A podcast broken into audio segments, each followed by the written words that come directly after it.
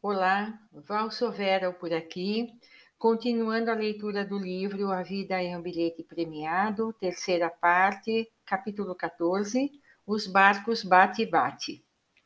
Quando saímos do pavilhão dos animais e caminhamos novamente na direção da Casa dos Espelhos e do Carrossel, Henry me encheu de perguntas. Então, você aceitou um emprego do qual você admite propriamente não gostar por causa de Mary? Basicamente, sim. O que quer dizer com basicamente? Quero dizer que ela queria que eu tivesse um emprego fixo, é, para que pudéssemos ter um bom futuro juntos. Sempre falava que poderíamos morar em uma casa agradável. Assim, quando surgiu um emprego, eu sabia que ela queria que eu o aceitasse. Ela lhe disse isso? É mais ou menos. O que você quer dizer com mais ou menos? Ela disse: Eu quero que você aceite esse emprego, ou não. Ela nunca verbalizou o que queria. Não precisava fazer isso. Então, Mary nunca disse claramente que queria que você aceitasse o emprego? Por que você insiste nisso? Perguntei um tanto quanto frustrado. Não, ela não disse especificamente isso.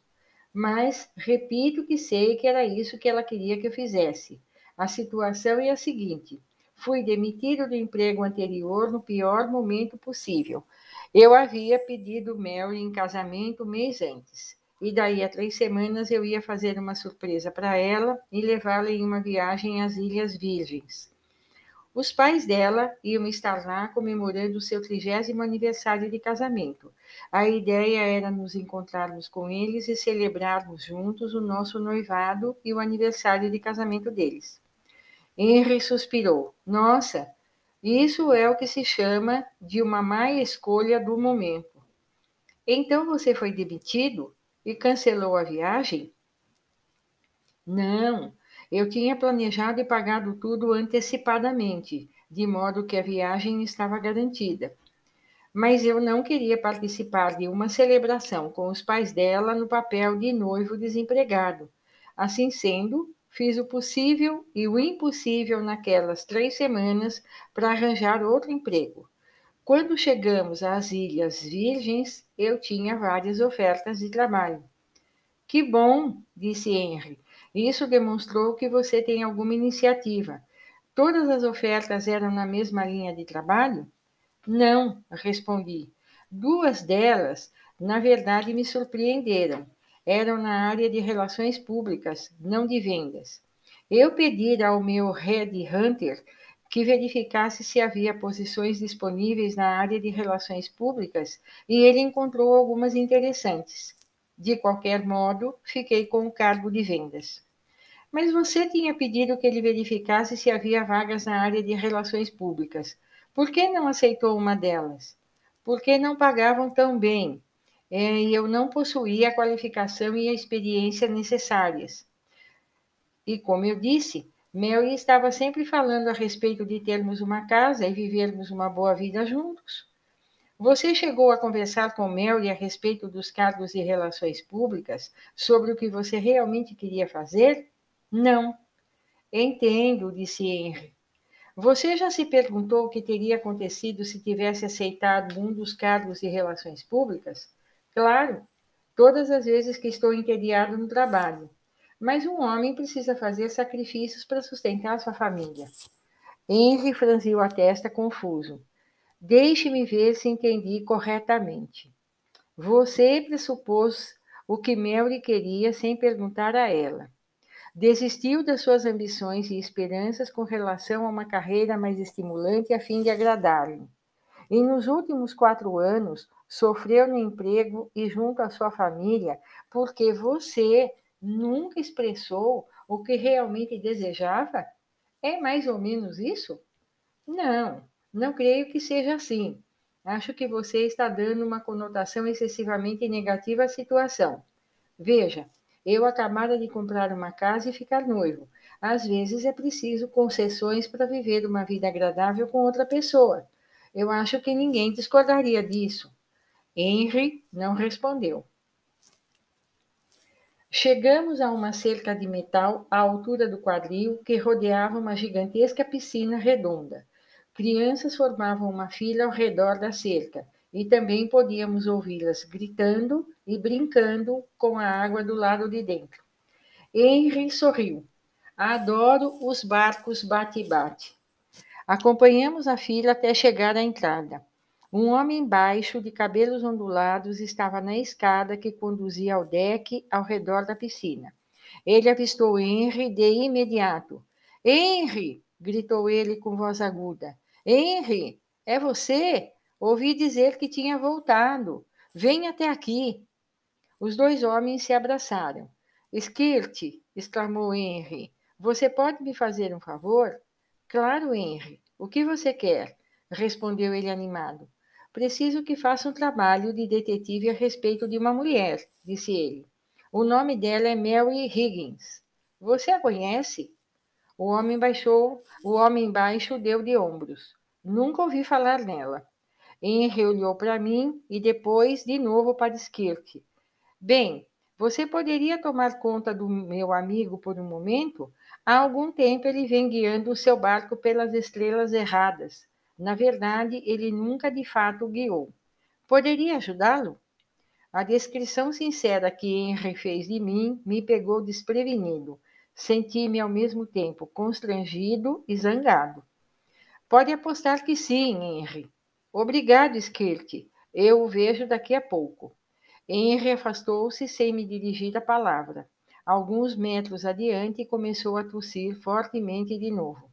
Skirt e eu demos a volta na plataforma da piscina e observamos as crianças girarem e baterem umas nas outras nos barcos bate-bate. Existem dois tipos de crianças, declarou Skirt, esfregando pensativo o queixo, como se essa ideia estivesse lhe ocorrendo pela primeira vez. Os rodopiadores e os marinheiros. Os marinheiros são as crianças que saltam para dentro do barco e rumam para o mar aberto. São os exploradores. Sabem exatamente aonde querem ir e não importa o que colida com eles chegam ao seu destino porque continuam dirigindo naquela direção. São aqueles que gritam: saiam do caminho. Os marinheiros reivindicam o que querem. Quando chegam ao outro lado, voltam e colidem com todo mundo. Quando sopro o meu apito avisando que o tempo acabou, os marinheiros sempre acabam do lado oposto da piscina ao qual começaram. Saltam alegremente dos barcos, porque conseguiram o que queriam alcançaram o seu objetivo e se divertiram colidindo com os outros barcos. Skirt parou de falar e examinou a piscina. Apontou para um menino que girava em círculo. Temos então os rodopiadores. Os rodopiadores, eh, bem, na verdade, eles começam exatamente como os marinheiros. Também querem ir para o mar aberto. No entanto, assim que todo mundo começa a avançar, logo percebem que existem, existem muitas outras pessoas na piscina. Compreendem que é muito difícil guiar o barco. Assim sendo, o rodopiador faz alguma coisa singular. Adota a seguinte premissa: é difícil guiar o meu barco sem ir de encontro a outras pessoas, de modo que não conseguirei chegar ao outro lado. Os rodopiadores desistem rápido. Eles dizem: Bem, eu acho que não consigo chegar ao outro lado, então vou me divertir sozinho por aqui e ficar girando o barco. Talvez até colidam com outras pessoas, fazem algo totalmente inútil e que atrapalha tanto o seu objetivo original quanto o dos outros. Ficam girando em um só lugar, batendo nos outros barcos e impedindo que todos cheguem ao outro lado, sem mesmo saberem o que estão fazendo. A maior parte do tempo, os rodopiadores giram em silêncio. Quando sopra o apito para que todo mundo pare, eles são os últimos a aportar e quase sempre estão desapontados com o tempo que passaram na piscina. Quando acabou de falar, Skirk soprou o apito. As crianças começaram a se aproximar e reparei que muitos rodopiadores levavam mais tempo para chegar, chegar à plataforma. Skirk começou a ir de barco em barco, amarrando cada um, cada corda à doca. Depois de ele fazer isso, a criança saltava para fora e se encaminhava para a saída. Quer me dar uma mãozinha? perguntou ele, apontando para os barcos do outro lado da piscina. Fui até o outro lado e ajudei as crianças a saírem dos barcos, amarrando-os depois à plataforma. Skirk e eu voltamos a nos encontrar no meio do caminho. A seguir, ele deu novamente a volta na plataforma, certificando-se de que cada barco estava atracado de forma segura. Sabe, meu amigo, declarou Skirk em tom condescendente enquanto caminhávamos entre dois barcos. Você é um terrível rodopiador clássico. Alguma coisa no tom de voz dele me deixou furioso. O quê? retruquei. Você nem me conhece direito? Conheço o suficiente. Ouvi falar de você e escutei o que Henry disse, comentou, abaixando-se para verificar um dos barcos que eu tinha ancorado. Você é um rodopiador. É como se tivesse um cartaz na testa, meu caro. Ora, vamos lá. Isso não é justo. Você não sabe nada a meu respeito? Skirk endireitou o corpo. É mesmo? Bem reconheço um rodopiador quando vejo um. Senti vontade de retaliar com um comentário infantil do tipo: Você é que é um rodopiador. Escute, não vou discutir com você. Eu sei, você não vai discutir. É porque você é um rodopiador, seu idiota. Não quer ter problemas. Vamos lá, admita. Você é um rodopiador. O quê? Admita, repetiu ele, dando um passo na minha direção. Aqui e agora. Admita. O quê? Isso é um absurdo. Eu não vou. Skirt me empurrou. Rodopiador! gritou ele em um tom acusador, agarrando-me pela camisa. Lutamos, caímos na piscina e tudo ficou escuro. Engoli a água e entrei em pânico, tentando freneticamente chegar à superfície. Quando pus a cabeça do lado de fora, fui ofuscado por um sol luminoso. Olhei ao redor procurando Skirt, mas ele desaparecera. Os barcos bate-bate tinham sumido. Senti os pés tocarem o fundo. Fiquei em pé, apertei os olhos e percebi que estava diante de uma praia. A minha boca estava com gosto de água salgada. Mas que diabo é isso? De repente reconheci o lugar diante de mim, uma praia isolada nas Ilhas Virgens, o lugar ao qual eu levara Melry para celebrarmos o nosso noivado. Ouvi uma risada familiar. Mary. Olhei para a praia e pude vê-la passeando com a mãe, linda. Saí da água confuso. Mary? Chamei, mas nenhuma das duas me deu a menor atenção. No entanto, estavam falando a meu respeito. Linda perguntou: Então, o que ele vai fazer? Não sei, respondeu Mary. Ele me disse esta manhã que tinha uma excelente oferta de emprego como gerente de vendas. Acho que é um cargo semelhante ao que exercia quando foi demitido, mas paga melhor e ele terá mais prestígio. O único senão é que, se ele o aceitar, ficará preso o dia inteiro no escritório e terá de lidar com assuntos orçamentários que ele detesta. Mas ele disse que o salário é realmente excelente. Que ótimo! comentou Linda, pegando a mão da filha e contemplando feliz o anel de noivado. Ele precisava começar a pensar no futuro de vocês. Sei que acaba de comprar uma casa, mas talvez vai querer uma maior quando vocês se casarem e forem morar juntos. Quem sabe, então, você me dará alguns netinhos? Linda sorriu. Acho que ele deve aceitar o emprego. Vocês precisam de estabilidade e segurança. É verdade, disse Mary olhando para o mar. O emprego definitivamente é bem remunerado, teríamos estabilidade, poderíamos comprar uma casa excelente, mas netos? Não, mamãe, não ainda, declarou Mary retribuindo o sorriso. Queremos esperar para poder aproveitar primeiro o casamento. Você sabe, não é? Fazer coisas juntos, viajar, desfrutar a vida. Linda disse. Outra razão pela qual ele deve aceitar o emprego. Vocês precisarão de dinheiro para fazer essas viagens. No momento, mal estão conseguindo se manter. Ele está desempregado há um mês. Você ganha bem, mas nunca ficará rica trabalhando com é, assistência social. Esse emprego parece ser uma boa coisa para os dois. Estou animada. Eu também fiquei muito animada hoje de manhã quando ele me falou a respeito. Fiquei mesmo encantada. Ele parecia tão feliz, precisava de uma oferta desse tipo para levantar o seu moral. Mary contemplou o reluzente mar azul. Só estou preocupada. Preocupada com o quê? perguntou Linda. Sei que o dinheiro viria a calhar, mas eu me preocupo porque talvez ele não goste do emprego. Quero que seja feliz. Ora, querida, ele já é bem grandinho. Não vai aceitar um emprego de que não goste. É um cara inteligente e pode fazer qualquer coisa que queira. Estou certa de que o seu noivo está animado com o emprego porque ele realmente formará a base para que vocês tenham uma vida boa juntos. Como eu já disse, uma casa, filhos, estabilidade.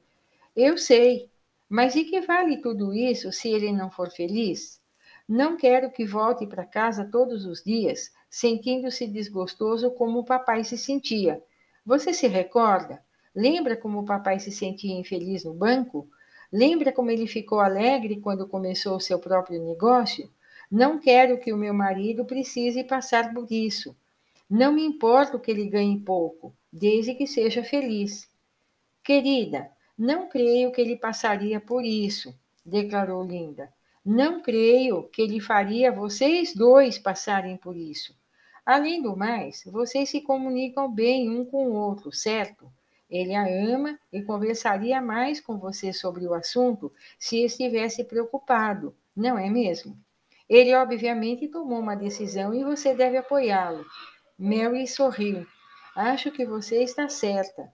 Eu deveria apoiá-lo mais. Ele falaria comigo se estivesse em dúvida. Parei de caminhar ao lado delas e tive a impressão de estar afundando. Olhei para baixo e chutei a areia. Meu coração doía. Quatro anos desperdiçado. Quando levantei os olhos, Mary e sua mãe tinham desaparecido. Eu estava sozinho. Virei-me e comecei a voltar pela praia. Ouvi então alguém na água chamar o meu nome. Querido, querido, venha brincar comigo na água. Olhei para a esquerda e era Mary. Venha, querido, venha cá. Eu me virei esperando ver a mim mesmo deitado em uma toalha na areia. Meu amor, chamou Melly fazendo beicinho, venha brincar comigo. Apontei para mim como se estivesse perguntando: Você está falando comigo? Mary riu. Claro, queridinho, venha. Lágrimas se formaram nos meus olhos. Entrei na água e fui até onde ela estava. Quando estava a poucos centímetros de Mary, contemplei-a como se ela fosse um milagre. É, você, você pode me ver? Perguntei. Claro, respondeu ela rindo. Agora venha brincar comigo. Sou uma donzela aflita. Estendi o braço para ela, esperando que ele passasse através do corpo de Mary, como se ela fosse um fantasma. Mas não foi isso que aconteceu. Senti o corpo dela, apertei-a com força e chorei de maneira descontrolada. Meu amor, senti tanta sua falta. Mary não pareceu notar que estava chorando. Apenas retribuiu meu abraço e deu risadinhas alegres. A seguir perguntou: Você se lembra de como costumávamos nos divertir juntos, antes de você aceitar aquele emprego? Você se lembra como a vida era divertida? Nós sempre nos divertíamos, não é mesmo? Claro, querida, gritei. Sempre nos divertimos, sempre. Apertei-a com toda a força. Uma vez mais, Melly riu como se não tivesse me ouvido. Oh! Uh! murmurou ela enquanto se afastava e jogava água em mim. Estou me afogando. Você vai me salvar, homem grande e forte. Ela sorriu e mergulhou. Ri e nadei em direção a ela. Podia vê-la dentro da água sorrindo para mim. Inspirei profundamente e submergi tudo ficou escuro novamente.